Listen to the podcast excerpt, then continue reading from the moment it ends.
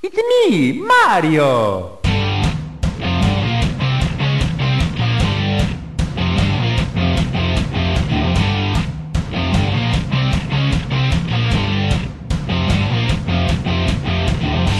Recomeça em altíssima velocidade mais um fliperama de boteco. Eu sou o Guilherme, vindo diretamente de Caxias do Sul, Rio Grande do Sul. Junto comigo, com você e o George Michael e o seu saxofone mágico, ele, a voz romântica da noite, o Renato Original. Boa noite. Olha ali, Cid Moreira agora sentiu ser ameaçado, hein? Caramba, hein, meu. Eu tô quieto por enquanto aqui, mas já tá até uma arrepiada aqui com essa voz. Que é isso? Subiu pelas costas, né? Uh, né? É outro nível, outro nível. E para fechar, claro, né? Nosso convidado vindo diretamente dos Estados Unidos barra estrangeiro, como diria nosso querido Seu Madruga. Ele que também é colecionador, na nossa saga de entrevistas com colecionador. A gente entrevistou recentemente o nosso querido Eduardo Loz, lá de Santa Catarina, um cara que conhece muito das coisas antigas, principalmente me marcou muito o vídeo texto que ele falou. E hoje nós temos um cara que tem um canal sensacional. Com certeza poderia trabalhar fácil, fácil na TV, rádio aí, porque fala muito bem, tem poucos cortes no vídeo. Nosso grande colecionador da noite é o Luiz, diretamente dos Estados Unidos do canal Retro Game. Opa, Retro Game Brasil. Opa, tudo bem? Obrigado, obrigado demais aí pelo convite. Fico super feliz com a, com a, com a sua abertura aí, pô. Falou elogios aí, né? Nem mereço tudo isso, mas estou muito, né? Muito feliz aí com a, de, de, do convite de poder bater um papo com vocês. Cara, eu amo o nome do negócio, tá? Fliperama de Boteco é sensacional. Então vocês já me ganharam pelo nome. Inicialmente não ia ser esse nome, não, né? Gente, eu, eu fui o primeiro a votar. Não, não, não, não, esse nome é horrível, é horrível. Hoje em dia, não, não, não. Esse nome engaja otimamente é. em rede social, não troca. Muito bom. Não, não, cara. Melhor que Amigos do Abacate, né? Puta, eu queria esse nome. Ia ser tão bom um podcast de videogames antigos, Amigos do Abacate. Claro que eu falei por zoeira, porque eu não tinha ideia nenhuma, né? Pessoal, e aí, qual vai ser o nome? Eu, puta, não tenho. Eu soltei, Amigo do Abacate. Os caras, não, tu tá, tá de sacanagem, né?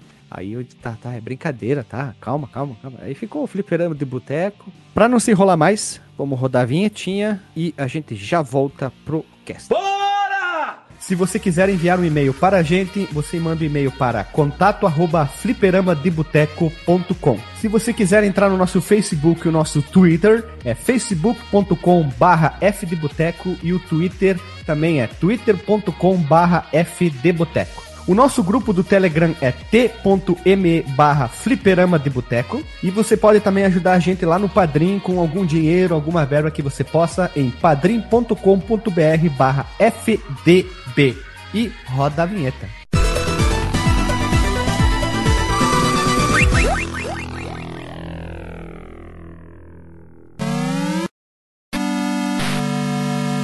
Voltamos então Estamos começando novamente a entrevista e vamos começar. Luiz, que idade tu tem e qual é a tua profissão? Ou tua profissão é colecionar videogame? E como tu foi parar nos Estados Unidos? Depois a gente vai com mais detalhes. Ah, não, eu tenho 44 anos, né? Então novo, eu vivi novo. ali meu. Vivi o auge da, dos videogames ali, a era de ouro dos videogames nos anos 80, depois no final dos anos 80.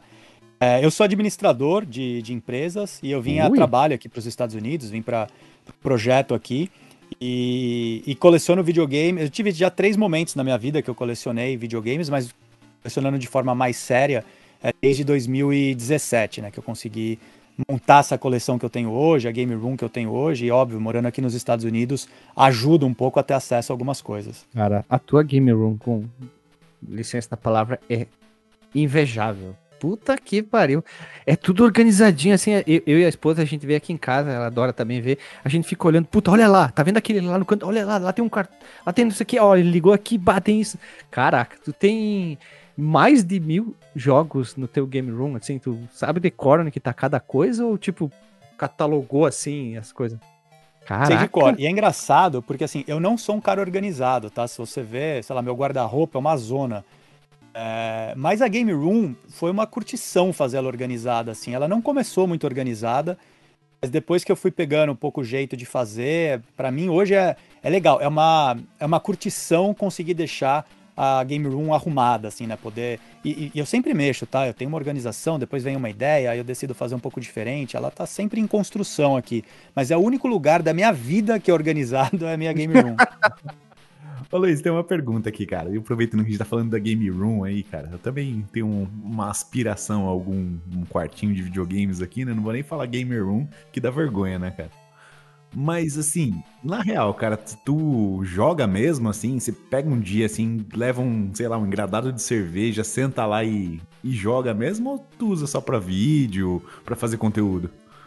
Hoje em dia eu tenho usado mais para fazer o conteúdo, porque, bom, vocês sabem, né? Editor de conteúdo manda tempo, assim, para gravar um vídeo, né? Eu fiz um vídeo, um documentário. Demora muito. Claro que para fazer o vídeo eu preciso jogar, né? Tem profundidade, né? Às vezes é uma parte só do jogo, mas às vezes eu me empolgo ali jogando e, e vou. Ultimamente eu tenho jogado menos do que eu gostaria, tenho mais, tenho investido mais na, no YouTube. É, o que eu faço, né? Por exemplo, tenho, eu faço parte de algumas comunidades de, de videogame e que tem campeonato, né? Então, uma das que eu faço parte é sobre o Odyssey, que é um videogame da segunda geração, é, que eu adoro, que é, é, o típico videogame que você senta e joga sem compromisso, assim, né? Porque é aquele jogo que não tem fim, você joga pra fazer pontuação. Então, esses campeonatos acabam me estimulando a jogar. Tá rolando um. De, esse do Odyssey, cada mês é um jogo.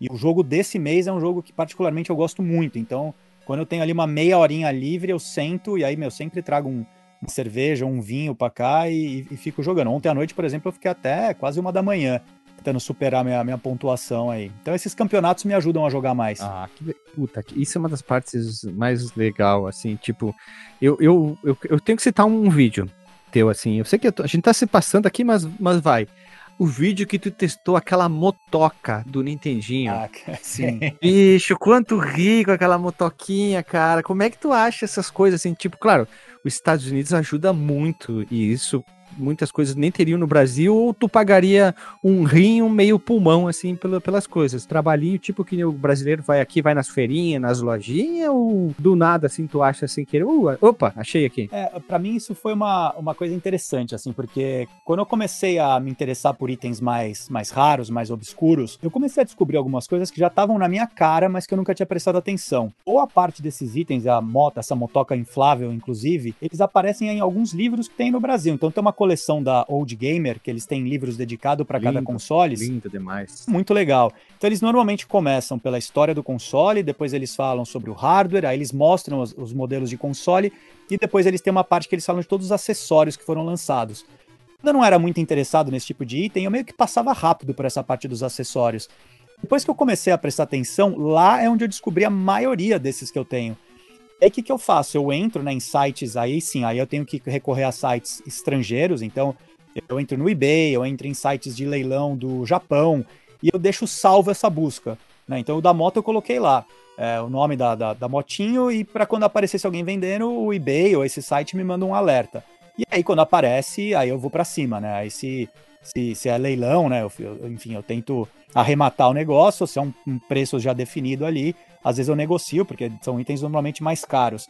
Só esse o sistema que eu achei. Então eu, eu procuro muito nesses livros e depois eu, eu, eu fico lá nos no sites fuçando e colocando esse sistema de alerta.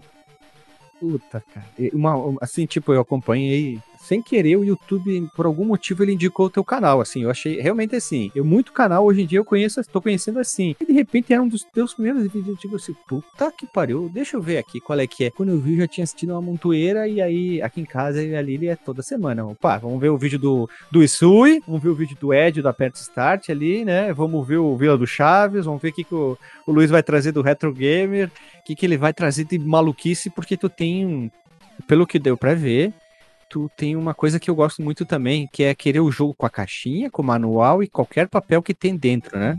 Uhum. Puta, exatamente. Isso é lindo é, demais, cara. Você falou aí de, de canais que são canais que eu me inspirei bastante para fazer, né? Então, do Suyo, do Ed, eu assistia muito antes de, de ter meu canal, assisto até hoje. E eles me ajudaram também a definir um pouco como eu queria o meu canal, porque eu falei, não, eu não vou fazer o mesmo que eles fazem, porque eles já uhum. fazem muito bem. Né? Eles, eles, eles têm, cada um deles tem um jeito diferente, mas eles já fazem muito bem. Eu falei, o que, que eu posso fazer diferente que não tem hoje? Aí eu falei, bom, eu tenho uma coleção interessante, eu tenho bastantes itens, eu, eu gosto de colecionar itens completos. As pessoas, eu quando, né, antes de ter, eu tinha muita curiosidade de saber como que é o manual do jogo de ColecoVision, né? Umas coisas ah, assim. Eu sou apaixonado por manual, eu sou maluco por manual. É, eu também, cara. Eu fico cheirando o manual. Parece coisa de louco, assim. Mas... cheiro de coisa antiga, guardada. Mas eu adoro, né? O cheiro do papel, tocar no, nesses materiais antigos. É, então foi isso, por isso que eu, eu falei, legal, vou para essa linha aqui, né? Vou, vou me manter fiel ao que eu gosto, que é fazer conteúdo mais profundo, né? Meus vídeos não são superficiais, né? Eu normalmente tento ir mais, verdade, verdade. mais a fundo. É, mas eu fui por esse lado, de mostrar mais os consoles que eu tenho do que de necessariamente fazer meio um estilo como que eles fazem, né? Que eles fazem bastante. meio estilo videoclipe deles, né? Tem, tem muita imagem, é um vídeo super dinâmico, assim. Eu fui por um lado um pouco diferente. Cara, eu gostei muito daquele lance de você filmar a TV. É, verdade. É, achei bem diferente, assim, bem legal, me chamou a atenção, cara. Tipo, agora o Renato vai pirar o vídeo quando tu fez a tua franquia que tu adora, que é o Double Dragon, e tu mostrou. Ah, não, o meu décimo é esse jogo aí. Eu disse, não, ele quer ver que ele tem os 10 jogos. Aí de repente, pum, caixinha, manual, cartucho, bota, roda. Caralho! E tudo impecávelzinho. Aí eu pensei, na hora que eu pensei, pô, o Renato vai ver esse vídeo do Double Dragon, vai pirar. Nossa, demais. Você curte Double Dragon? Bastante, hein? Até aquelas, aquelas versões estranhas, né? Que o pessoal rotula assim pro NES, né? Que fica meio plataforma o jogo, que ele é bem diferente da proposta do Beat'em Up. É, é. Eu, é, eu não gosto. Mim é, é a minha franquia favorita. É, eu, eu não gosto de, de Double Dragon. Mesmo assim, eu assisti o vídeo inteirinho, curtindo, tipo, aquele, aquele Phantom System de acrílico transparente, vendo como é que era a caixinha, vendo o cartucho, o manual, e como tem muita informação, como tinha na época, qualquer pessoa que possa mostrar isso em tela, eu adorei. E o Panasonic do, do, do GameCube também. GameCube, Puta legal, né, cara? Cara, aquele vídeo. E outro, aqui em casa ali, ele ficou olhando o que, que é que ele vai fazer. O toca-fita da, da Mega Drive, eu chamar assim Nossa, porque o nome. Legal demais aqui, é, o, o Iowa, o Iowa lá, eu chamo de toca-fita ah, porque nossa. era o que nem tem nos, antigamente nos colégios que tinham, tinha sempre é. um toca-fita muito parecido, né? Aí eu falei pra Lili, Lili, assiste isso aqui. Ela ficou olhando, mas o que, que é isso? Ela vai ouvir música? Aí eu tipo, espera, assista que tu vai ver. Aí ela foi vendo, ah, olha só, ficou tipo, nossa, né? Tipo, mas que legal, você, cara, você conhece bem todo, vários vídeos do canal, meu, a audiência Ficadíssima, e agradeço Não, muito. Porque... Eu assisto bastante mesmo, que eu gosto, e, e, eu tive a sorte, assim, o que eu tenho de dificuldade em leitura, eu tenho boa memória, pelo menos. Assim, então é. eu tive sorte em ter bastante boa memória. Tá errada a fala, mas não, não, não tá. Legal. Como é que. É, Pode aquele, falar, Renata. É, aquele Phantom System de acrílico lá, cara, qual é que é? Eu tava olhando o vídeo, daí eu olhei, cara, o que será que é aquilo, né? Aí eu fiquei vendo, será que é um FPGA, um videogame assim? Daí no outro vídeo tu fala que é um Phantom System. Daí eu fiquei, porra, fiquei curioso, né? Que o Phantom System, assim, foi um, digo, meu videogame do coração, né? Eu tenho o meu até hoje, desde sei lá quantos anos eu tinha, era mó criancinha, assim. É, esse videogame ele tem uma história, uma história interessante, assim, porque quando eu comecei a colecionar, os videogames antigos, eles viram e mexem dão problema, né? Não tem jeito. Sim. É, e eu não sei fazer manutenção neles, só se for coisa muito simples comecei a procurar, quando eu tive problema num, num Atari, eu comecei a procurar alguém de confiança que fizesse, alguém indicado, e me indicaram o Nando Games. Não sei se vocês já ouviram falar dele, mas é um, um cara que é uma referência. É, ele mora em Osasco, em São Paulo, no estado de São Paulo, né? Sim. É um cara que é uma referência, assim. Só que quando me indicaram o nome dele, falaram: ó, é, ele é um cara meio difícil, primeiro contato dele, normalmente ele não mostra muitos dentes, assim, pode ser que ele não te dê atenção de fato aconteceu, né? Ele demorou muito para para falar direito comigo, para aceitar com que eu pegasse, que ele pegasse. Ele tem, ele, ele tem muito serviço, né? Então tem uma fila de espera gigante. Mas no final deu certo, eu levei na casa dele e, e sei lá, fui simpático com o cara. Ele gosta de disco de vinil, que eu também gosto. A gente achou alguns assuntos ali em, em comum. Ele, e aí, enfim, nossa né, relação começou a dar uma estreitada e ele tem, ele tinha na época uma coleção espetacular, assim, né? Mas tudo que você pode imaginar, das coisas mais raras do mundo, é tudo muito bem conservado também. E ele, ele me levou um dia para conhecer a, a, sala dele lá. E eu fiquei babando, né? Falei, meu, que coisa sensacional. É, e aí, em algum momento, ele decidiu vender a coleção dele porque ele começou a investir em modificação de consoles. Começou a fazer uns consoles muito loucos, com um design diferente, como o Phantom System, né? E, e aí aconteceram duas coisas. Uma que alguns videogames que eu era louco pela da coleção dele, é, ele acabou vendendo para mim, que eu fiquei super feliz, porque meu, tinha um monte de gente interessada, e, ele, e ele vendeu para mim. E ele me mostrou esses projetos dele, e um dos projetos eram esses consoles transparentes, né? Que ele fez o Phantom, mas ele fez vários outros. Tem o do Mega Drive, tem do Master System. Mas como o Phantom foi um videogame muito especial para mim, quando eu vi, falei, cara, você faria um para mim? Aí ele, ele falou, me dá um. Você precisa trazer para mim um Nintendinho, é, um Nintendinho original lá, que eu uso algumas peças do, do Nintendinho, e um Phantom System. Me dá um Nintendinho Phantom System velho que eu faço para você. Aí eu, eu já morava no, nos Estados Unidos, eu comprei aqui um Nintendinho, paguei, sei lá, 30 dólares em um. Nossa! E, é, e Nossa, co consegui achar um Phantom meu... baratinho no Brasil também. Aí eu dei para ele, ele fez e ele me deu, né? O único o único custo meu foram esses dois consoles que eu tive que comprar. Mas ele fez e me deu esse videogame. Então, pô, fiquei muito feliz, que ele é muito pô, lindo, né? É lindo. Eu não sou fã dessas coisas transparentes, mas dessa vez eu preciso mudar de opinião. Que eu fiquei olhando assim a primeira vez em algum vídeo, eu digo, mas o que, que, será aquilo transparente? Aí quando eu vi o logotipo Phantom System, eu disse, puta hum. que pariu. Eu, é, eu me apaixonei com o Nintendinho já tem um, tem um pouco tempo que eu me apaixonei pelo, pelo Nintendinho, né? Então é um console que eu venho cada vez gostando mais. E o Game Boy. E Game Boy, pelo que deu pra entender, tipo, ali nos Estados Unidos é, é, bem mais barato, né? É muito mais acessível. Tipo, com jogos como Game Boy, Game, de, de Game Boy, Game Boy Advance, coisas desse tipo.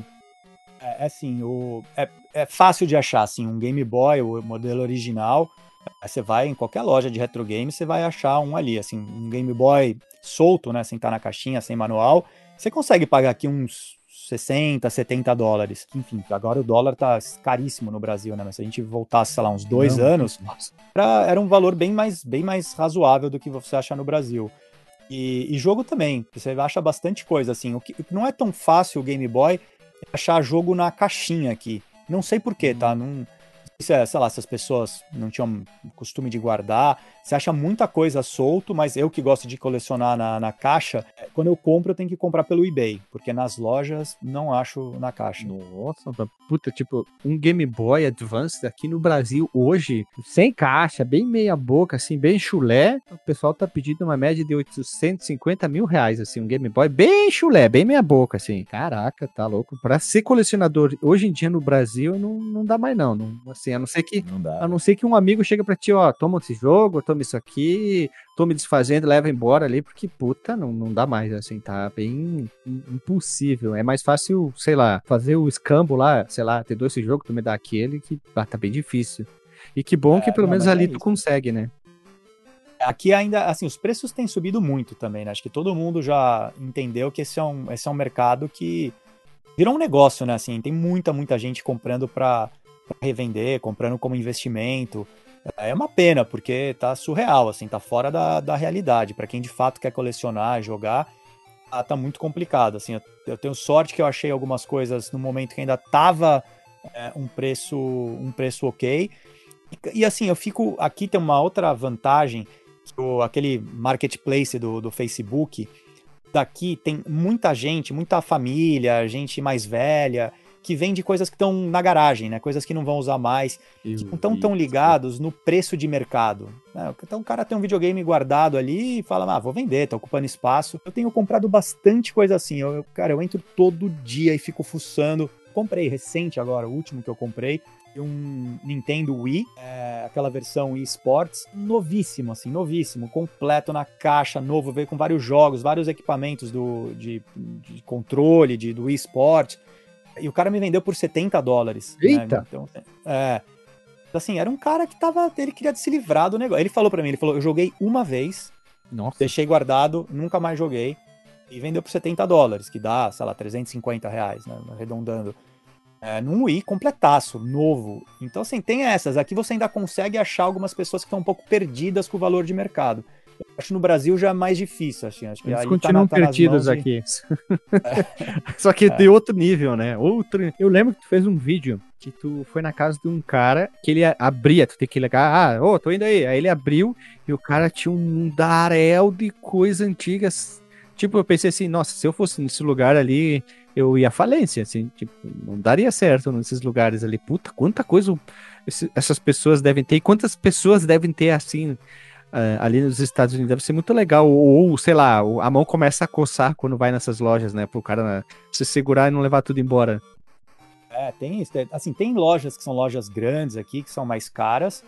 Tem umas lojas como aquele desse, desse senhor que eu fui na casa dele, né? Que é uma loja na garagem da casa dele.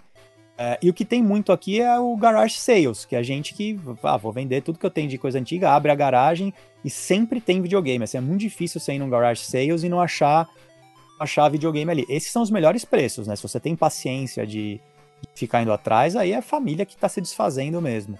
Mas tem que ter paciência, que às vezes você acha umas porcarias, umas coisas que não são muito legais. Eu, eu não vou tanto, eu não tenho tempo de sair com o carro procurando venda de garagem. É, mas tem, tem muita. Tem um cara um cara que tem um canal no YouTube que chama é, Retro, Retro Hicks. Ele é um cara. Tem até um, um, um, um, Retro Hicks também do Brasil, que é um cara super gente boa, mas esse Retro Hicks é aqui dos Estados Unidos. E o começo do canal dele, ele fazia vídeos tipo meu, assim. Ele mostrava a coleção dele, falava. Só que depois ele descobriu esse filão de visitar a garage sales e, e, e ir lá filmar, fazer os vídeos. Ele sempre acha, às vezes ele, sei lá, compra coleções inteiras. E o canal do cara explodiu, assim. Ele passou de 30 mil seguidores, inscritos, ele tá agora acho que com 110 mil. É, e você entra, os últimos, sei lá, os últimos 30 vídeos dele é só indo visitar a venda de garagem. Né? O cara só tem feito isso. Puta, eu tô com. Assim, ó, eu vou ser sincero. Eu tenho uma inveja boa do, do tua, tua coleção. Mas uma coisa que tu tem que, assim, tipo, tu tem o vinil de uma das melhores trilhas de, sonoras de videogame. Castlevania. É e Ninja Gaiden. Puta que pariu. Isso aqui aqui no Brasil custa tipo dois corações, um fêmur e um cérebro, mais ou menos. Nossa senhora, uns vinil assim. É, é, tipo, pra nós é, é, impossível, mano. Só vendo na internet. Que bom que pelo menos alguns colecionadores que nem tu tem, a gente pode olhar. Porque é. ter acesso isso é, é impossível e é, valores assim, tipo, fora, fora da realidade. Mas vamos, vamos voltar. Eu queria fazer outra coisa num vídeo que tu fez, que é quando tu visitou a loja da Blockbuster, a última que tinha aberta. Ah, Aquela loja legal. ainda tá, tá, ainda aberta ou, ou você foi pro brejo? Ela tá aberta ainda. Ainda? Ela é, é, ela tá aberta, ela é um, ela é como quase um centro turístico ali, um ponto turístico da, da cidade que ela fica, né? Ela tem um apoio muito grande até da, da comunidade assim lá para manter, porque muita gente vai para lá só para visitar visitar essa loja, assim, mas cara, é muito emocionante, assim, para quem quem viveu nessa né, fase das locadoras no Brasil, que lembra da experiência que era, pô, é muito legal. Eu fiquei, eu fiquei bastante emocionado né, nessa loja. Eu achei muito legal aquele vídeo. Quando eu vi Blockbuster Original, pá, na hora, assim, tipo. Porque aqui no, aqui no Brasil, eu faço parte de comunidades, apesar que eu não compro nada, tem uma, uma quantidade muito grande de pessoas que colecionam VHS. Os caras não gostam de DVD, ah. não gostam de Blu-ray. A comunidade é imensa. E eu vi que tem pessoas que criam VHS. Os caras fazem lotes com manual, um monte de coisa e vendem, pra galera. Eu lembrei disso aí agora que tu falou da Blockbuster.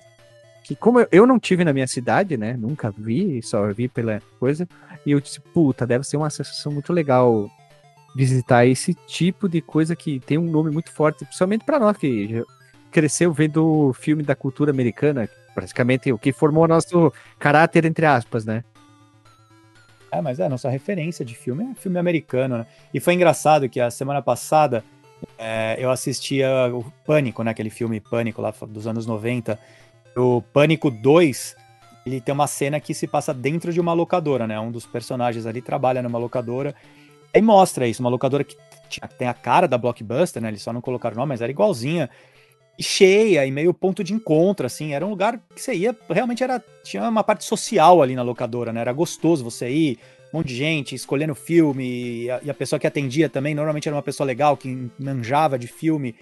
Um baita passeio numa locadora. E, e ter ido nessa blockbuster daqui trouxe muito essa sensação de volta, porque eles tiveram uma eles têm uma preocupação em manter exatamente igual era, né? Então a pessoa que te atende, aquela que te cumprimenta a hora que você entra, é, vai lá perguntar se você quer ajuda, entende dos filmes, né? Sabe te responder uma pergunta. O cheiro é igual, não sei como eles conseguiram reproduzir, replicar o cheiro que tinha. Muito louco, meu. É muito legal mesmo, assim, uma experiência e... sensacional. E tinha o filme do Cobra lá? Ó, tinha. Tinha. Ah, o Stallone mas... Cobra. Mas a gente tá na vantagem, hein? A nossa versão com você é um cocô e eu vou te matar. Nossa. Não, não, É a única forma de assistir aquele filme, tá? Porque o filme não é bom. Não, pô, eu adoro hora, esse filme, cara. Ô, Renatão, sou, tu, sou tu chegou a ver no, no, Instagram do Luiz, no, dele, que ele tem o Ionoid na caixinha? Tu que é pira Nossa. no Ionoid. Você gosta de Ionoid? O, o Renato é doido. É infância, cara. Puta. Esse gente, joguinho era sensacional, cara. A gente faz cover aqui no, no, Música mesmo, né? Toca os instrumentos aqui, o Renato faz a, a parte da mixagem e a gente grava baixo, guitarra, bateria, tudo. E a, o segundo cover que a gente fez, o Renato meio que obrigou, botou uma arma na nossa cabeça para gravar um cover da primeira fase do Ionoid. Só que daí ele queria uma versão mais, Legal. digamos, é, reggae, baiana, uma coisa assim mais solta, assim. A gente tem ali. Já gravou alguns covers, esse aí tem do Ionoid, pra ver o nível de é, amor que ele tem por esse jogo. E muita gente fala mal, e a gente tem um episódio dedicado exclusivo pro jogo. A gente falou super bem, Mesmo? eu adoro o jogo. Sim, a gente tem. Ó, a gente tem Ionoid, pra te ter uma ideia. A gente tem de Boogerman, a gente tem de Enduro, tem de. tô pegando os jogos que pouca gente fala em um podcast inteiro. Tem o, o Pitfall, Enduro. O que que tem aí? Me ajuda aí, Renato. São quase 300 aí. É... É, a gente falou de G.I. Joe, Comando G.I. Joe, cara. do Nintendinho. Disso, cara. O Ninja Gaiden do Master, uh, o Luke Jimmy Caper lá. Esse, a gente gosta. Um dos, digamos, um ponto mais destacável do nosso. Destacável não, mas com destaque do nosso podcast é não só pegar os clássicos, é falar dos jogos mais malucos que tem e dedicar um episódio inteiro. Por isso que a gente pegou o Ionoid, esses Boogerman, esses jogos bizonhos. A gente pega e grava. A gente não faz um apanhado de vários. A gente diz, puta, porque esse jogo é bom e merece. Tanto que a gente tem um selo, que é de um dos nossos integrantes aqui, o Alexandre. Tipo, quando ele não sabe o que falar, ele dá um, um texto genérico, que virou o selo de qualidade do podcast, que é o jogão e deve ser jogado.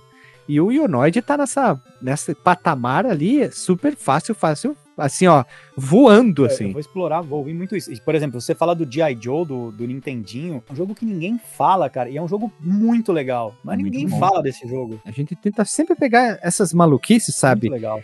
E eu olhando a tua coleção, eu digo, puta, a gente tem, já falou ou vai falar de muito de, desses jogos malucos. Tipo, tem um jogo que eu amo do Game Boy Advance, que é o Drill, Drill Dozer lá. Ele, ele vibra, meu cartucho tem um. Muito legal esse aí. É um dos poucos cartuchos que tem esse. O Trimilico, que nem eu falo, no cartucho. É. Puta, é um é. jogaço e pouquíssima gente fala sobre esse jogo. Eu amo esse jogo, acho um jogaço. Descobri ele Muito completamente legal. sem querer. O, o DuckTales também, puta jogo que tu tem. E tu tem vários que é uma das minhas franquias favoritas, que é Castlevania, né? Castlevania tá no, é, pô, tá no meu coração. Castlevania, pra mim, ele tem um negócio que acho que, sei lá, acho que nenhum outro tem. é um jogo que ele cria um clima legal, assim, hum. porque além do jogo ser legal, trilha sonora e a história, Sim. do jeito que ela é contada, assim, eu me sinto num filme. Quando eu tô jogando Castlevania, ele para mim é imersivo, assim. Eu, eu entrei no jogo. Cara, e aquela versão maluca pra. Uh, em Televania lá? Nossa, que lindo aquilo. É. Que coisa Muito de legal, louco, cara. cara. Eu ia comentar isso antes, depois eu me perdi. O Intelevania, nossa, eu fiquei vendo aquele vídeo assim, tipo, o coração foi mais devagar, os olhos não piscavam, assim, olhando assim. Puta, eu adorei. É. Ah, eu achei mais um que a gente gravou, Ninja Warriors, baita jogão também. Pô, muito legal, muito legal. O do, do Super Nintendo? Isso, Super Nintendo, mas não aquele versão antigo do arcade, a gente citou aquele, sim, sim. aquele lá, né? Mas aquele ali é um puta do jogo. Eu tô tentando, passando de novo aqui, os jogos que, é, que a gente pegou, e tem muita coisa aqui. Puta, cara, eu cheguei a me perder. Altered Beast, o vinilzinho aqui, que a gente gravou também. Ah, a gente gravou, agora que eu vi. Cast of Luz, World of Luz, Legend of Luz e o Land of Luz, que são os últimos dois do Game Gear ali, depois saíram, chegaram no Brasil como Master também. São dois puta jogo, puta. E tu tem. Ah, que maravilha, cara. Que massa, velho. É. Aliás, o Legend of Illusion do Master System, né, que foi lançado só no Brasil, pô, é um jogo, cara, dificílimo de ter, meu, que eu já eu não tenho, que eu já procurei, eu tenho o do Game Gear, mas o do Master eu não tenho. Muito complicado de Não, não, custa, tipo, custa muito, é muito caro. Eu, eu vou olhar às vezes fórum e lugares, o pessoal tá pedindo os brasileiros para fora, tipo, o que, sei lá, um jogo extremamente raro lá para cá, né? Da, é vice-versa, basicamente, né? E é. saber que na época não valia nada. Tipo, é, preço... chega... exatamente, eu penso sempre nisso. Falo, cara, quando foi lançado, custava um preço de um jogo de Master System normal, né? Quem, apesar do que comprou e que guardou, se quem vender. Tinha um cara no, no Brasil que ele tava vendendo no eBay, no eBay aqui americano, por 400 dólares. Era, acho que o manual era a reprodução. É, mas é muito caro, meu. Né? Ainda Caralho, mais se o manual sendo reprodução, aí é, do jeito que eu gosto, né? Não, não faria muito sentido para mim. Mas é um jogo dificílimo de achar. Mas, enfim, muito legal. A versão do Game Gear é muito boa. Agora, qual que é o item, podemos dizer assim, aquele que tu suou para conseguir, tu batalhou, tipo, sei lá, matou cachorro a grito para conseguir, tu disse, meu Deus, eu tenho esse item, assim. Cara, foi, assim, com certeza foram consoles, né, acho que jogos, tem alguns jogos que são, que são raros, mas não tem nenhum que foi caro. Ah, tem um, na verdade, sim. Eu quase cometo uma, uma injustiça aqui. E é engraçado que é um, é um jogo sei lá, ninguém imagina que ele é tão difícil, que é o Gremlins do, do Atari. É um jogo ah, que, para você comprar a versão solta dele, luz, é bem fácil, acha em qualquer lugar. E quando eu comecei a, a, colecionar jogos na, na caixinha com manual, esse foi um jogo que, eu, que me marcou muito na minha infância, né? Eu tinha uma versão pirata no Brasil, é, e aí eu fui atrás dele, não achei que ia ser difícil achar não achava em lugar nenhum. Eu morava no Brasil ainda, procurava, não achava, não achava, não achava. Aí quando eu vim para os Estados Unidos, falei, bom, agora lá é capaz de eu achar. Eu não achava de jeito nenhum. Eu nunca achei esse jogo. Eu deixei esse alerta do, do eBay durante, sei lá, três anos. Caralho. Nunca apareceu para mim o jogo.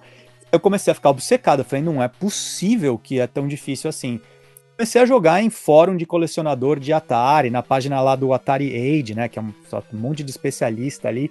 E todo mundo começou a falar, é, não dá para entender a lógica por trás, mas é um jogo que não aparece, não tem como.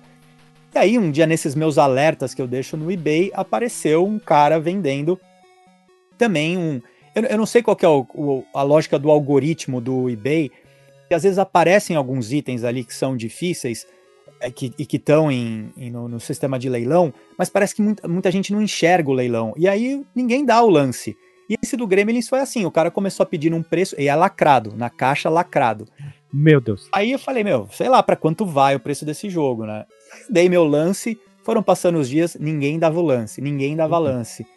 Falei, meu, esse cara vai desistir, né? A hora que se, se fechar no valor que eu mandei, ele vai, ele não vai vender, ele vai cancelar tal. E aconteceu isso. Acabou indo lá pelo valor que eu coloquei, que foi um valor muito abaixo da, né, de um histórico que, de, de vendas recentes desse jogo. E foi isso, dei uma baita sorte. E depois eu, eu mantive o alerta ligado no, no eBay e nunca mais apareceu. Né? Então, assim, foi era, um jogo que eu vi uma hora. vez na vida. Era aquele, era pra ser meu. Caralho, velho, pelo Gremlins 2. Olha, não, esse eu não, não, não conheço esse jogo. Vou ser sincero que eu não, não, não conhecia, mas é, é muito estranho como é que pode, assim, um jogo, um jogo só aparece e some de repente. É, foi muito muito louco, assim. para mim foi. Eu não esperava, porque é um jogo muito simples de você achar e solto, né? Tem jogos que são impossíveis de achar, mesmo solto, que são dificílimos, dificílimos de achar. Esse do Gremlins, não, mas essa versão completa dele, e ainda lacrado, né? Falei, meu, um, um, achado. Então foi, esse foi disparado o jogo mais, mais, mais difícil que eu tive. E aí de, de console, acho que o que eu mais fiquei atrás é esse que você comentou, esse, da, esse Mega Drive da, da Iowa é, que também foi um console quando eu vi a primeira vez, eu falei, meu, que coisa interessante, que coisa diferente. Ele agrega tudo que eu gosto, né? Eu, eu tenho um monte de fita cassete de música. É, e eu não, tenho, não tinha um tocador decente de fita cassete. Eu falei, meu, CD, que eu também tenho coleção de CD, fita cassete, Mega Drive, Mega CD. Foi dificílimo de achar, muito difícil de achar. Mas enfim, consegui também. Então acho que foram as duas coisas mais difíceis da minha coleção.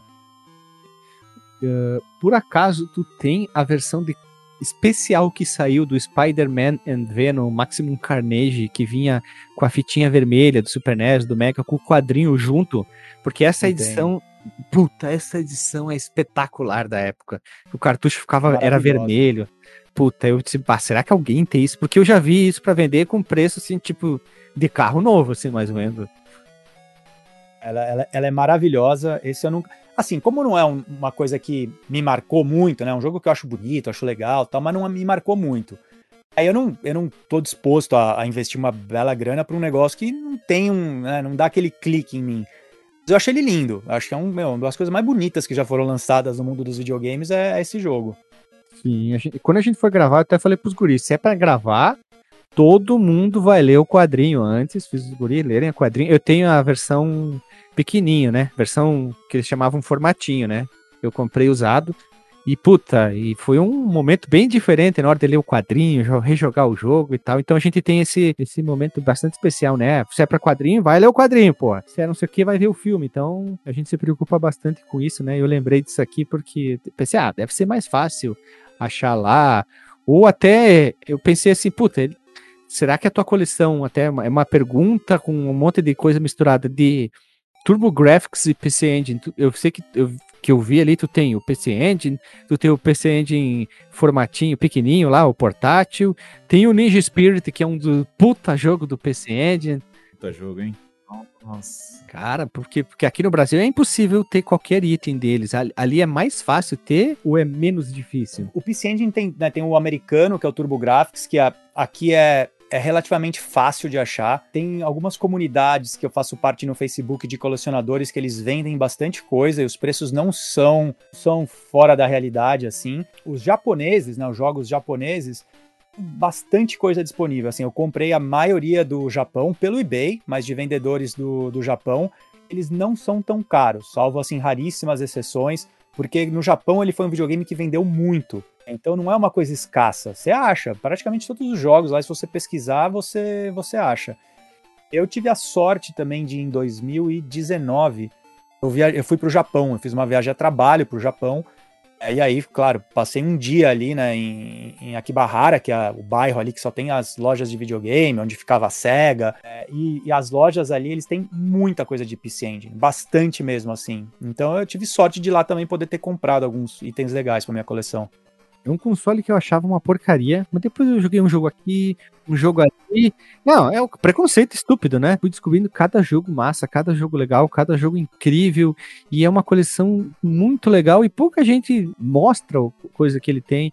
E o vídeo que tu fez é gigante também, né? Tem bastante informação mostrando sobre os cartões de expansão de memória, os CD-ROM 2, mostra bastante esse conteúdo do PC Engine, esse console que basicamente nem chegou no Brasil, né? E tem muita coisa boa, muita coisa legal, tanto em cartão como em CD. Claro que o, talvez o jogo mais famoso é o Castlevania Round of Blood, que é um puta jogo. Temos podcast. Eu não sei se tu conhece, se tu gosta tanto de Castlevania, o Master Alucard, ele faz vídeos sobre Castlevania. Ele gravou com nós. E, o cara, assim, tipo, sabe tudo de Castlevania, tanto que ele usa o nome, né? Master Alucard. Pô, quando ele gravou com nós foi muito legal também. Um cara que fala de Castlevania, a gente conseguiu conversar com ele. O cara gravou com nós. E quando a gente traz pessoas que entendem, puta, é muito legal. E tu conhece pra caramba de colecionismo também, é mais legal ainda. E tem os itens. Tipo, nós aqui, Coió, a gente vê na internet, né? E aí tu tem esse conteúdo para falar, e eu acho in incrível. E principalmente o, o Master, que é um, um console assim que tá no meu coração, foi o console que fez eu mudar o formato de videogame. Tu tem os jogos de verão ou tu tem o California Games agora? Fica a pergunta. Ok, é importante tenho... esse. Muito. Não, eu tenho jogos de verão. Eu tenho a... É, isso aí. A, a versão da. Tem a versão da, da Tectoy. Assim, Master System é uma é um console que eu tento ter o máximo possível de jogos da, da Tectoy, porque para mim é muito marcante, uma história muito bonita, muito uhum. saudosismo em volta. Então, por exemplo, agora em dezembro eu tô eu vou pro Brasil para passar final de ano com a, com a minha família. E, oh, tem um legal. cara que eu conheço do, do Brasil que ele é, sei lá, para mim é o maior vendedor de jogos de Master System que tem. Assim, ele sempre tem coisa legal. é, e agora, sabendo que eu vou pro Brasil, eu já fiz uma, uma comprinha com ele só de jogo da Tectoy, né? Ele só uh. tem as melhores coisas da Tectoy. Já tá esperando lá na casa da minha mãe, já tem uns joguinhos de então, Master que eu comprei. Tem, deixa eu ver, um, um, que eu tenho, que eu guardo no meu coração, Phantasy Star, traduzindo em português, a versão da Tectoy tem, então. Sim, eu tenho ele aqui em português. É, esse jogo eu fui, eu fui quase que apedrejado quando eu fiz um vídeo da, dos meus top 10 jogos de Master System, top 10 ou top 11, nem lembro mais, é, que eu não coloquei o Phantasy Star, né? Então se eu for ler os comentários lá, sei lá, acho que 50% dos comentários a gente falando, você é louco, como que não colocou o, o, o Phantasy Star? Mas eu tenho um problemaço com jogos de RPG ou estilo RPG, ou jogos de aventura, é, que você tem muito dessas é, desses desafios, de, de, de, desvendar coisa, de mundo muito aberto. Minha cabeça não funciona bem assim. Então, assim, é um jogo que eu reconheço a importância dele, mas eu tenho uma dificuldade absurda de, de jogar. Minha cabeça é, ela é linear, 2D. É, eu tenho dificuldade mesmo com RPG. Eu tenho então... dificuldade com o Nintendo 64. Eu tô começando a, Nossa, a aceitar alguns jogos agora, com pressão muito grande, sabe, de quem, do, quem tá aqui na gravação. Renato tá me pressionando bastante. Tô começando a jogar alguns jogos aqui do Nintendo 64, tô conseguindo aceitar agora, mas nunca gostei do console. Você tem o que contra ele? Eu tenho um asco. Eu tenho uma miopia com o 64. tu, é o maior def... tu é o maior defensor do, do Não, 64. É um videogame legal, mas o que mata para mim jogar no hardware é aquele monte de blur, aquele, aquele é, anti-alias que eles colocaram lá via software também. Então eu pego aqui, eu pego a. Geralmente eu tento fazer um, um patch aqui de ROM hack da, da, das ROMs aqui, de, de, desativar pelo menos o filtro, o anti-alias, para eu poder jogar no, no Everdrive, mesmo eu tendo cartucho tal, porque pelo menos dá uma suavizada um pouco. Porque, cara, eu sou míope, e eu enxergo, e eu quando eu jogo 64, cara, eu fico muito incomodado. É como se eu, colocar, eu precisasse de uns 10 óculos, assim, pra poder enxergar, cara. Eu coloco o óculos, eu grudo a cabeça na TV e não enxergo aquela merda. ah, pra te ver, você falei, cara. Eu, pre eu, eu prefiro. Videogame, cara. Gosto eu, muito. Eu sou muito mais assim, disparado. O Master, assim, a gente grava pouco do Master, a gente tem que gravar mais. A gente gravou muito sobre Nintendinho, se tu for ver, eh, eh, Renato. Nintendinho e Super Nintendo dominam aqui. Puta, Super Nintendo é um, um talvez o, o que mais faz as pessoas chegarem no podcast por causa de Mario, né? Final Fight. Os, os, os aqui. Qual que é o seu do coração, o videogame do coração? O meu do coração, se eu tivesse que ir pra uma ilha deserta e levar um, eu levaria o Odyssey. Eita. Que foi o primeiro que eu joguei. Tá fudido. porque, a gente, a gente, olha só, a gente tem um podcast que aqui o, o, esse que criou o jogão deve ter jogado. Um dia ele disse: Bah, vamos gravar um episódio aí. Tá, beleza. Ele veio com o tema assim: o que, que jogo você levaria para uma ilha deserta se você fosse paga, passar 26 meses jogando apenas aquele jogo? Olha a ideia do título é. do, do, episódio dele. Você levaria o Odyssey com que jogo então? Cara, assim, o Odyssey, para mim, ele, ele foi marcante porque foi um videogame que eu joguei pequeno e muito com a minha família, assim. Ah, então eu disputava então, campeonato com a minha avó. É, memória de jogar videogame com a avó, assim, é um negócio. Mas tem um jogo dele para mim que é sensacional, que chama O Senhor das Trevas, né? Então, Sim, eu conheço. Jogo que, assim, não tenho a menor dúvida de que esse é o que. E é um jogo legal para jogar sozinho, que o Odyssey tem muito jogo bom para jogar de duas pessoas. Mas como eu iria para a ilha sozinho, ou imagino que né, o, o, desafio aí sozinho, eu levaria o Senhor das Trevas.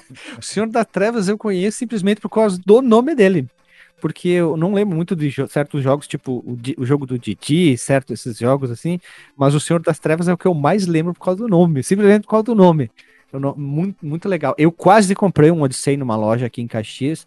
O cara tava vendendo na caixa, caixa bem bonita. Eu, eu não sei porque eu não comprei, por 100 pila. O cara disse: Ah, tá 100 pila. Hum, um monte de jogo, um monte de coisa assim. Hum, será que vale? Não sei. Hoje me arrependo da morte. Me arrependo da morte. É, tá caro hoje, viu? Sim, Pô, nunca mais vi com preço digno. Eu vou usar esse termo aqui, digno, porque, ah, se lascar, né? Tá, tá, tá impossível. Ele é um console que não, ele não fez muito sucesso, né? Em nenhum lugar, assim, nem, nem aqui nos Estados Unidos. Ele sempre foi um, um terceiro ou quarto colocado aqui. É, mas é, é, relativamente fácil de achar, assim. Você vai nas lojas de videogame aqui, normalmente tem um Odyssey. Jogos nem tanto, mas o console tem.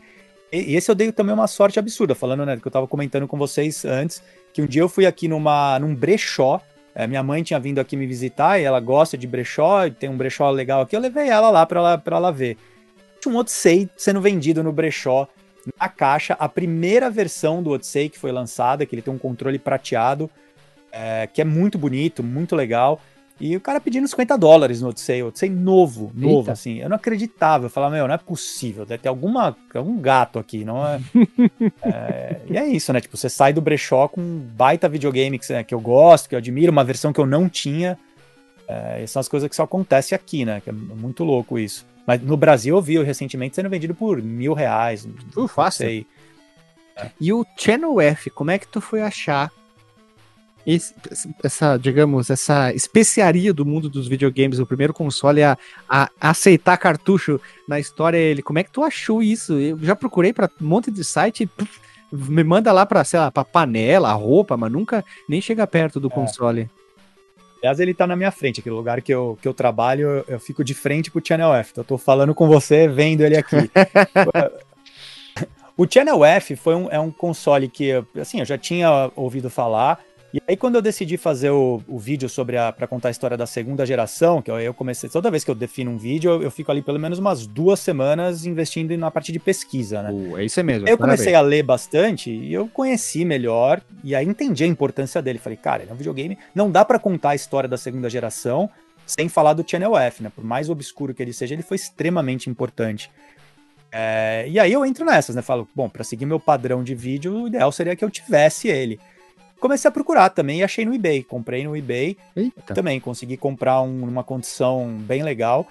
É um videogame muito, muito interessante, assim, muito, assim. O controle dele é muito louco, porque ele é, ele é só um joystick, ele não tem a base, né? O controle inteiro é um, é um, é um joystick.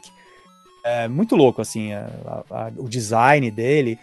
Mas é legal, mas muito básico, né? Os jogos são jogos muito mais parecidos com os Pongs que parecidos com jogos de Atari, por exemplo. Sim, é tipo um, um Pong 2.0. um Pong 2.0. É. Ele tem um dos controles mais feios da humanidade. Praticamente, ele parece um vibrador. Para quem nunca viu isso aí, é. pense no vibrador, é. é isso aí o controle dele. Sorte é que ele tem uma, uma tampa de acrílico que você guarda o, o controle dentro dele. Uhum. Porque se, se, se, esse controle fica exposto aqui, eu, minha esposa ia entrar na sala e achar que eu tinha um vibrador aqui junto comigo, que é igualzinho. É igualzinho. igualzinho. É igualzinho. É um, é um, parece um registro assim, eu tô vendo uma foto aqui, cara. Isso, isso. Mano, isso. que coisa bizarra. Não, tu largar na é. frente de uma pessoa e diz, por que, que tu tem um vibrador com um cabo? Hã? Ele Não parece tipo uma, uma secretária eletrônica bem antiga, assim, uma babá eletrônica com com esses penduricários. Registro de registro, uma torneira. É. é. que loucura, velho. Ah, falando em geração, ah, quando a gente foi fazer das gerações, a gente gravou o podcast sobre a primeira, segunda, terceira, quarta, quinta, sexta geração, o Crash de 83, a era de ouro dos arcades, tanto que quando a gente falou da segunda, o nosso mais o maior entendedor disso, o Alexandre, ele, ele, ficou se perdendo lá sobre, sobre gravar CD, a gente gosta muito disso, por isso que eu gostei mais ainda do teu canal, por causa desse sentido do não se basear no uh, uh, eu acho uh, que não é, é, isso eu isso já me fez eu descrever de, desescrever de um monte de canal. Quando a pessoa começa a fa querer falar sobre um assunto e manda muito eu acho. E aí eu vejo que tu faz pesquisa mostra isso aí pá, isso aí me conquistou dá dois palitos na hora assim foi. É, eu tenho uma preocupação com isso que por outro lado, assim, é ruim, cara, porque, enfim, vocês também devem passar por isso às vezes. É, é, trabalhoso pra caramba fazer um vídeo, né? Muita pesquisa. Eu faço tudo. Eu faço, eu, eu, faço a pesquisa, eu faço a gravação, eu faço a edição. Não sou super especialista nisso, então tem uma dificuldade maior. É, e é, é, tanta coisa que às vezes escapa um erro, né? Você fala uma besteira, você fala alguma coisa. E na hora de, de, de, da edição, de você tá fazendo, passa batido. Por mais que eu revise, eu sempre assisto o meu vídeo uma vez antes de publicar. Mas, cara, às vezes eu dou umas escorregadas que eu quero morrer. Assim, a primeira pessoa que entra lá e vai falar, ah, mas você passou uma informação errada. Cara, a minha vontade é de derrubar o vídeo. Eu falo, meu, eu vou tirar do ar. Eu não consigo lidar com isso. Porque é tanto tempo investindo na pesquisa, como que deixei passar isso? Não acontece, cara. Todo vídeo tem, um, tem um escorregãozinho ali. Mas, ah, mas faz isso, parte. Isso, faz parte, faz parte aqui. Eu, eu sou o cara mais chato aqui. O Renato vai saber. O cara que, ô, oh, tá editando? Tá pronto? Você que tem que ter o, o mal necessário. E eu adoro quando a gente vai gravar um assunto sobre é, pesquisar tudo que deu origem àquilo, quadrinho, filme. Quando a gente fez sobre o Alien versus Predador, eu fui o maluco que assistiu todos os filmes e leu um montoeiro de quadrinho para falar, tipo, um monte sobre a base do Alien, do Predador. Pode parecer chato no episódio mesmo, mas eu me empolguei horrores para falar a história um pouquinho do Predador, um pouco disso. É por isso que me capta bem rápido esse tipo de canal que foca no conteúdo e não falar eu acho. Falou eu acho, é. começa a gaguejar, eu digo, puta que pariu, aí não dá, tchau. Puf, desescrevo na hora. É. É, eu também, eu tenho um pouco. E isso que você falou é muito legal, assim, essa pesquisa toda que você faz, de ter assistido os filmes. É porque isso vai te deixar mais preparado para falar uhum. é, e mais confiante. Mas também você vai falar com mais paixão, assim, você tá Sim. falando um negócio que você estudou, que você dominou, que. E, e às vezes, assim, às vezes, sei lá, quando eu terminei o vídeo do, do PC Engine, que deu 50 minutos de vídeo, é, falei, puta, 50 minutos pro padrão do YouTube é muito. Mas falei, cara, é o, é o que eu gosto de fazer, é como eu gosto, é com a profundidade que eu gosto. Se tiver, sei lá, 100 pessoas que assistirem, paciência, assim, no final das contas, fiz com prazer, né? Fiz curtindo fazer. Se eu tivesse feito de uma outra forma, não ia ser prazeroso e, e talvez não tivesse saído legal o vídeo, né? Então, eu fico sempre nesse balanço, assim, mas eu, eu preciso ter prazer fazendo conteúdo. Se não me deu prazer, pode não é legal. Assim, pode né? fazer mais longo, viu? A gente não é, se incomoda. Porque eu, eu gosto. É, eu gosto de vídeo quando seja longo, porque assim, tu tem conteúdo para mostrar, então é mais tempo pra gente ver, mais conteúdo para ver. É. Eu não gosto muito também quando o canal chega assim, vai falar sobre um negócio, pega aquele resumo da Wikipédia e pá, é. e, e, o vídeo tem, sei lá, 150 mil visualizações, e eu digo, que, por que, que o YouTube é tão filha da puta e as pessoas não dão bola? Sabe, eu, isso me incomoda. E aí tu fez o vídeo, eu vou pegar o do PC End, puta, são quase uma hora, mostrando tudo que saiu do PC End, que é uma montoeira de coisa, e eu achei sensacional. Não, esse aqui é o portátil, aqui é o Rucards, aqui são as expansões de memórias. Tu consegue ver não só por foto, por isso que é interessante e por isso que tu vai continuar crescendo. Não te preocupa que vai ó, aumentando, aumentando, aumentando. Vai estar tá logo 100 mil, um milhão e assim chega rapidão. Como diria o Alexandre, Pô, né? Acredite no coração das cartas, né? é Yu-Gi-Oh, cara. É. Aqui é Yu-Gi-Oh, pá! Mas é mesmo, é um, é um negócio que acho que todos nós que produzimos conteúdo, a gente pensa bastante nisso, né? Assim, de você achar o seu tom, achar o balanço, achar a forma de conteúdo. Infelizmente, hoje as pessoas consomem coisas muito descartáveis, né? Tem que ser tudo muito superficial. É, mas não é o que eu quero fazer, acho que não é o que vocês querem fazer também, né? Pelo que vocês estão me falando agora das coisas que vocês já, já produziram. É isso, eu, eu confio na minha intuição e é como eu falei, e, dá pra ver, né? Vocês também, vocês estão falando com paixão do, do assunto. Tem que ter, cara, que senão vira uma coisa meio robotizada e você faz só pela monetização e isso aí. não sei. É, o YouTube virou isso aí. Resumindo, o YouTube virou é. assim. Assim, o videogame me salvou de eu ter pirado na vida. Então eu falo com muito amor, paixão. Eu tenho a sorte de estar em casa aqui com a Lília, a esposa aqui que joga tão junto com, tão mais que eu. Ela apoia muito. Legal isso. Ela apoia muito o podcast também. Ela grava com nós, ela comenta em tudo, reclama de tudo. Então, eu, eu falo com paixão, eu me imponho muito, né? E encho o saco da galera. Eu gosto de ler, eu gosto de aprender e tal. E, eu, e quando a gente vai falar, que deu o Renato, ele, ele sempre traz. A gente não pode ser um oba-oba cast. Aí, Renato, tu fala melhor do Oba que é aquele cara que grava um podcast, fala, fala, e não fala nada. Você ouviu uma hora de conteúdo e não saiu nada dali, né? Você não aprendeu nada, né? É complicado, né? Ficou mais burro? Não, eu não consigo consumir. Talvez a gente seja já de uma geração mais, mais, mais, velha, mas, cara, eu não consigo. Para mim, precisa ter, precisa ter conteúdo, precisa ter propriedade é. no que tá falando. Óbvio, é legal um tom mais descontraído, né? Porque alguém super sério ali, falando, tipo, Cid Moreira apresentando um podcast, não, não sei se eu ia 10 minutos uma tá hora ouvindo. Eu, é. 10 minutos, eu dormiria. É. Eu ia capotar. Porque assim, a gente, todos nós aqui, nós estamos em 7 hoje, né? Nós estamos numa média de 35 para cima. Então já nós chegamos a um ponto assim. Olha só, tem alguns episódios aqui, tu diz, esses caras que estão gravando são uns velho chato.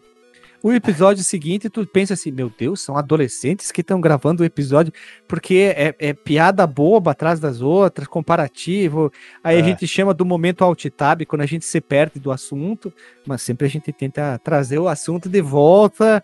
Então esse é, esse é um momento bastante importante. O, o assunto. Claro que às vezes a gente se perde um pouquinho, que, imagina, tu põe um monte de abobado junto numa gravação de áudio, dá, dá nisso, você perde, né?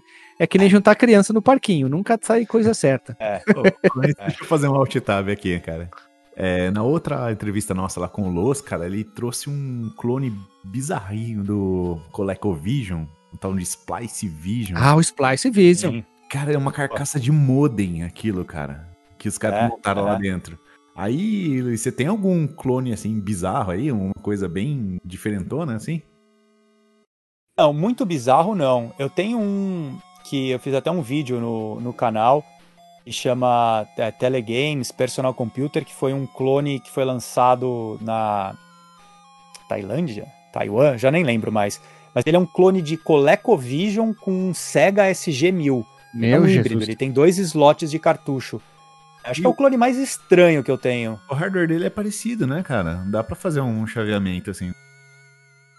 Ah, porque o, o hardware do SG-1000 é exatamente é. o mesmo hardware do Coleco. Só troca a carcaça. Umas, é, com umas pequenas modificações ali, mas é, é exatamente o mesmo. Então, assim, quem fez, pô, fez, né, se aproveitando disso. É, mas é, ele é interessante, assim, é um clone, pô, ele, ele traz dois videogames que a galera normalmente não tem, né, não são tão comuns. A chance de você ter um dois em um aí bem... bem legal. Só que ele é, ele é um videogame problemático, assim, ele esquenta muito rápido, então você não Nossa. consegue ficar jogando muito tempo. É um risco de explodir o negócio. É, o PlayStation também. Uhum, é. A fonte do Xbox Verdade. 360 dá pra fritar dois ovos em cima de boa. O Mega não, também. O pessoal da Game Tech Zone fez um vídeo lá que eu achei legal até. Eles mediram o Mega e o Super NES ligado sem a carcaça e o Mega esquenta muito mais que o Super Nintendo. Ali. o, claro que o, o, é diferente um pouquinho. O Mega mas... dá medo, cara. Ah, mas eu adoro o Mega, hein? Já, já aconteceu de eu esquecer meu Mega ligado aqui.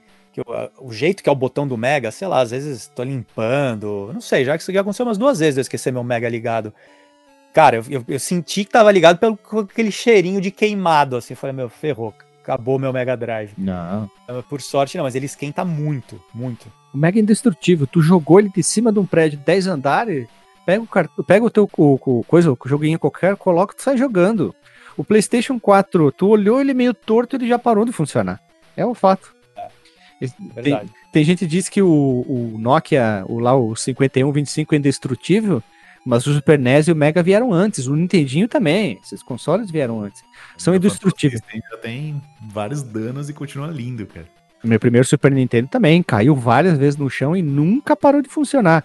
Com, funcionando, tá? Com, jogando Final Fight, ele levou um mega tombo, caiu de lado e eu continuei jogando. Não mexi nele. Agora o. Nossa, uma vez o. Eu não lembro o que aconteceu aqui em casa, eu mexi numa tomada, sei lá, o videogame parou e não queria mais ligar.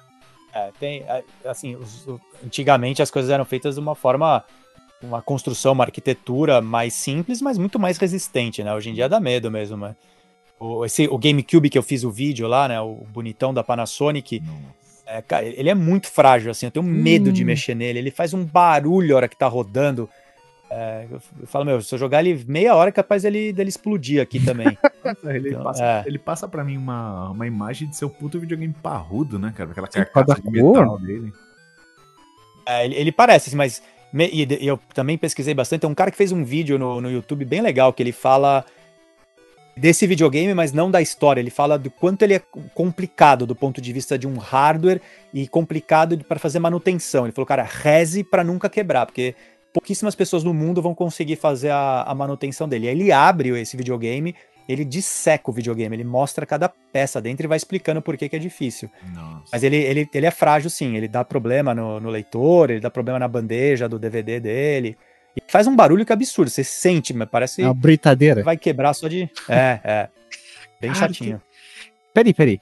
Tu tem um Frame Master? Olha só. Não, não tenho, tinha visto. Tenho. Todos os teus consoles estão ligados nele ou não? Não, não, eu não uso. Meu Frame Master tá, ele tá, tá parado aqui. É, é eu, eu, comprei de, ele porque no, plana, né? no começo eu tinha uma TV de mais moderna, de LCD. Eu tinha ideia de ligar alguns consoles nela. É, e aí eu comprei Frame Master por isso, mas no final não gostei muito, não, não me agradou. Aí eu deixei ele guardado aqui, não uso. E aí eu meu, fui pro tubo geral, né? Fui, aí tem, sei lá, tubo hoje é lindo, né? cinco ou seis TVs de tubo aqui ao mesmo tempo. E, a tua casa e aí abandonei o Frame Master. Sim, tua casa chegou a dar uma entortadinha pro lado quando botou várias TVs de tubo dentro. Nossa, esse quarto aqui da, dos consoles, a Game Room, eu tenho certeza que ela, ela tá meio pensa assim pro lado. é pesado, meu. Não, não é por causa pesado. dos videogames, é por causa das TVs de tubo. É porque é. Eu, eu tinha uma TV de 29 polegadas para eu carregar sozinho. Depois que eu carregava, eu tinha que largar a TV, deitar no chão e ficar uns 5 minutos para voltar ao ar. Porque aquilo lá pesava uns 50 quilos uma TV daquelas lá. Puta. É, tem um, é tem um monstro desse aqui. Eu sigo a, a, uma diquinha lá, tipo, que o Luiz falou no vídeo dele. É, de usar um, os videogames saindo pro SCART, né, RGB, e uma placa conversora para vídeo componente. Aí vai na 29 e fica lindo, né? Tá muito bonito. Sim, tu tem um Raspberry Pi na, 20, na 29, na tubão, né? Tenho, cara. Não, eu tenho um. Você. você... Eu comprei. Você... Ah, achei que era pra minha pergunta, desculpa. Ah, ah eu, perdão. Eu acho, eu acho, que você deve ter. Não sei se você já viu, cara, um, um hardware RGB Pi, que é um. Ele usa aquelas GPIO do, do Raspberry e Sei. joga, joga pra um SCART. Cara, fica muito legal também. É Acabou a imagem. É que que tem que ter o, o, o sistema operacional do Raspberry Pi adaptado para isso, né? Eles modificam é. bastante, né? Porque senão não funciona. Tentei ver se outros, tipo Recalbox, o Batoceira funcionaria, mas eles é, não eles, têm suporte, né? Ainda. Tem um ensinando como é que faz, né? Que você tem que fazer o, o sistema entender as GPIO lá. Mas, assim, não vai ficar funcionar tão liso quando você pegar a imagem pronta deles, né? E aqueles, que nem tu, tu mora nos Estados Unidos, Luiz, aqueles uh, megas uh, retro uh, Super Nintendo, aqueles consoles, como é que é ali é o mercado ali nos Estados Unidos que tu compra, vem tudo junto, retro, eu não lembro como é que é o nome, retro, retro, retro, alguma coisa que vinha o 3, o 4, o 5, aí vinham vários consoles. Retron? Isso, Retron. Retron, é. é. Ah, tem, tem, muito, assim. Eles cada vez ocupando mais espaço, assim, né? Então, as lojas que eu gosto de, de retro games aqui, cada vez que eu vou, tem, tem mais desses, assim. Eles vão aumentando as, as prateleiras, porque é uma solução muito mais barata, né, meu? E entrega, assim, para quem, quem quer jogar vários consoles e não tem espaço, ou não quer ficar gastando dinheiro com um console antigo, entrega bem, assim. É, eu, eu tenho um só que é aquele Superboy, ah, é um sim. portátil. Oh, Famoso. Assim. É um portátil e funciona Super Nintendo, Nintendinho e com o adaptador ele funciona o Genesis. É, é legal, é uma, uma, imagem boa. Eu, eu comprei principalmente para poder jogar Nintendinho portátil. Porque não tem, né? Você não tem uma opção para jogar Nintendinho portátil. Então, a não ser que seja um emulador. É, mas aí eu, eu comprei ele. Mas aqui nos Estados Unidos é um negócio que cresce bastante, assim, muita gente tem. E FPGA tem bastante gente usando aí? Tipo, aqueles. Putz, não. A, a, tem aquela solução de mercado, né? Aqueles analog, que eles fazem uns consoles é. inteiros baseados no, no FPGA. Eu tem nunca vi. Nunca, nunca vi em loja, não conheço ninguém aqui que tem. Eu acho, cara, eu acho lindo do, do, daquela empresa lá do Analog. Cara, eu acho hum. muito bonito. Eles inclusive fizeram agora, não lançaram ainda, mas vão fazer um do PC Engine Duo. Nossa, Maravilhoso o console. E aí a qualidade é absurda, né? Muito boa mesmo. E tem uma galera aqui que é mais tarada também, né? Que eu até conheço uns caras aqui que, que você olha pra cara deles, eles jogam notas e moedas em você, né? Esbanjando a, a riqueza. Que os caras trabalham muito com aquele Mister, Meister, que é um, um FPGA que emula um monte de coisa. Ele é mais ou menos o tamanho de um, de um Raspberry Pi, assim, com várias placas e você carrega os core de Neo Geo, de Nintendo, de Mega. Funciona lisinho também. É, tem, tem muita coisa hoje em dia, né? Essa semana eu recebi um e-mail que, sei lá, vira e mexe eu recebo umas propostas de parceria tal, algumas eu inclusive faço. Eu recebi um e-mail de uma, de uma pessoa é, de um desses sites, até esqueci o nome do site, deixa eu ver se eu. Banggood. Banggood. Não sei se já ouviram falar. Ah, Banggood, é. loja lá da China. É. Então, uma pessoa do Banggood falando que queria fazer uma parceria comigo, que a proposta é que eu podia escolher qualquer videogame lá que eles vendem eles me mandam de graça e eu tenho que fazer um review do, do videogame. No começo eu fiquei com o pé atrás, tal, porque, sei lá, um número de telefone da China, uma coisa. É, ficou dá medo, né, de ser alguém querendo pegar informação minha tal, mas depois eu pedi algumas provas de que a pessoa trabalhava lá, recebi, e aí hoje eu mandei. É bem comum, pessoal. Aqui no Brasil tem, tem um monte de gente que produz conteúdo baseado nisso, né? As lojas da China entram em contato com eles e mandam muito, muito. Tipo, eu vou dar um exemplo, o Ruivo ele recebe muito desse tipo de material, assim, é, videogame que roda tudo, os 10 mil jogos, 20 mil jogos, é. e eles entram muito em contato com, com produtores de conteúdo brasileiros, mesmo estando fora do Brasil, para produzir conteúdo exclusivo para brasileiro, assim, os caras conseguem um monte de cupom, um monte de conteúdo, é legal isso, tem bastante coisa interessante, tipo, para reformar console, principalmente portátil, Banggood, AliExpress, eles têm uma gama gigante de produtos, carcaça de Game Boy, tela nova com retro né, retroiluminação. Puta, tem muita coisa legal nesses, nessas lojas da China. Aí. É assim, o site é uma infinidade de coisa, né? Sim. Aí eu fiquei lá, fiquei, sei lá, um bom tempo olhando e tem muito, muito videogame interessante. Aí eu escolhi hoje um que tem 23 mil jogos, que roda PlayStation 1, Game Boy Advance, enfim, eles é, falaram então, que vão me mandar, já mandaram então, até o número de rastreio. Então, Raspberry Pi. como que é. Com certeza é um Raspberry Pi com um RetroPie ou Batoceira rodando em cima, né? É, eu nem, nem vi aqui, ele chama Ambernick, mas eu nem li direito o que ele, que, que ele tem aqui. Mas enfim, é, é isso, tem muita opção agora, né? É impressionante. Se você quer jogar retro games, opção que não falta, né? Tem, aí você tem que entender mais ou menos o quanto você quer pagar, quanto você pode pagar, mas tem muita coisa. Ah, que legal. É muito legal ver a tua coleção, que você, você que está ouvindo, por favor, entre no canal do Luiz, se inscreva lá, dá o dislike reverso, apoie. Entendeu? Ah, ah, ah. Essa daí você foi fundo, hein? É, dá o dislike reverso, apoie esse tipo de produtor de conteúdo que realmente, eu posso dizer, sendo redundante, que está produzindo um conteúdo bom e com qualidade. Se você gosta de aquele tipo de podcast que tem conteúdo, então você vai se deleitar, você vai ficar com água na bunda, que nem eu falo, vendo o canal do Luiz aí com bastante conteúdo e a parte mais legal que não é só ah, falar sobre conteúdo, mas é que nem o Isui faz lá, que ele, como ele tem muito acesso no Japão, é mostrar o produto, né? Tu poder falar, é tipo, ah, estou aqui com o Double Dragon do Game Boy, tá aqui o jogo. Aqui a caixinha, aqui o cartuchinho, tá aqui o manual, vem esse papelzinho dentro e aqui vou botar no meu console e vou mostrar para vocês. Isso é uma das partes mais fortes do teu canal, Luiz, disparado, assim. E lógico, o cara tem que ter carisma também, né? E posso dizer fácil, tu tem bastante carisma, fala com muito bem, fala com propriedade quando tá falando. E que nem, que nem tu falou, fala com paixão, que é a parte mais legal, né? Quem gosta de videogame reconhece o outro fã, sabe? É, é bem, bem legal Exato. isso. Exato. Eu agradeço demais de novo as palavras aí. Ah, que é isso. Nós que agradecemos, primeiro que, primeiro que tu tá nos Estados Unidos. Para quem não sabe, ele tá num fuso horário, fuso horário de 18 horas atrás.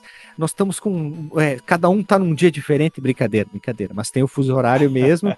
Luiz respondeu e, lógico, tu, tu tinha recebido o livro do Hash, né? Que ele faz parte aqui do Fliperama de Boteco, que ele, o videogame Crônicas de um Jogador, que ele, ele escreveu aqui, eu pude fazer a diagramação, foi, foi muito legal a gente participar de um, de um livro, né? E acabou recebendo ali no, no Tazunedo o livro do nosso companheiro de podcast aí. Ele fala um pouco do nosso podcast ali no meio também. É muito legal ver assim que foi parar em outro país o aí. livro dele, né?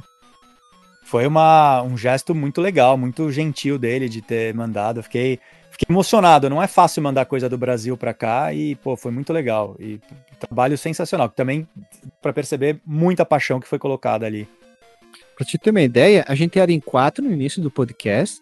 Aí o Renato, que tá aqui na gravação, o Hash e o DJ, que não é DJ, que ganhou o apelido, eles, eh, eu abri assim, tipo, ah, quem quiser ajudar aí com o podcast, manda mensagem. Um monte de gente mandou, eles três responderam e hoje fazem parte aí do, do podcast aí. No 0 em 4, estamos em 7 aí. E o Hash aí. Legal. É, o Hash quis escrever uma crônica. Ah, eu tenho uma ideia aqui, uma análise de um jogo de Atari. Digo, tá, manda aí, vamos postar logo ali. Aí quando vê, ele já tinha um monte de crônica. Ele disse, baixo, o que, que eu acho de escrever um livro? Eu digo, bora, cara, vamos lá, vamos fazer. Aí ele fez o Catarse, 24 horas já, já conseguiu todo o valor, a gente conseguiu fazer, foi sensacional. Consegui pegar em mão deles aqui, quando eu saí do Rio Grande do Sul, fui para São Paulo, na CCXP, encontrei o hash lá, peguei o livro em mão, com o dedicatório, foi bem legal, assim. Pô, demais. Pô, em 24 horas no Catarse conseguiu. É, 24 horas. Assim, ele não, claro que ele não precisava de milhões, assim. É, sim, sim, ele pesquisou. Assim é... Foi muito legal, assim, porque ele faz parte do. O Hash é escritor, né? A gente chama ele porque ele escreve as crônicas, a análise, ele faz podcast aqui, ele tem o Bora por Flipper, que é o, podcast mais curtinho. Ele faz parte do Nintendo Lovers e agora também escreve na revista Jogo Velho, né? Que também um monte de gente conhece a revista oh, Jogo tá Velho. É, portanto, não é toco, o apelido dele é, é escritor, né? Ah, o Renato é o Goela é... e, e eu, eu, sou eu. Quando ele me mandou o livro, ele me, me, também compartilhou comigo, né? Todos esses lugares que ele, que ele, enfim, trabalha, que ele participa. Eu compartilhei lá no, lá no canal e foi legal. Bastante gente depois falou que para mim que gostou do, do, do, conteúdo. Então, parabéns também por vocês aí, por, por todos esses projetos que vocês abraçam. Ah, não, nós que agradecemos. A gente não vai se prolongar muito, porque nós temos lentamente fuso, fuso horário, não queremos atrapalhar muito a tua rotina ali também.